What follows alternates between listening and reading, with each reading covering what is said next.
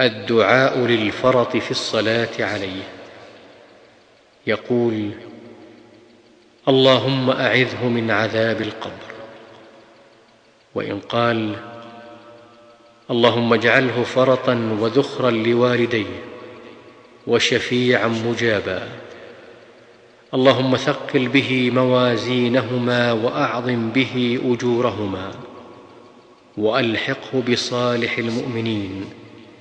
واجعله في كفالة إبراهيم وقه برحمتك عذاب الجحيم وأبدله دارا خيرا من داره وأهلا خيرا من أهله. اللهم اغفر لأسلافنا وأفراطنا ومن سبقنا بالإيمان.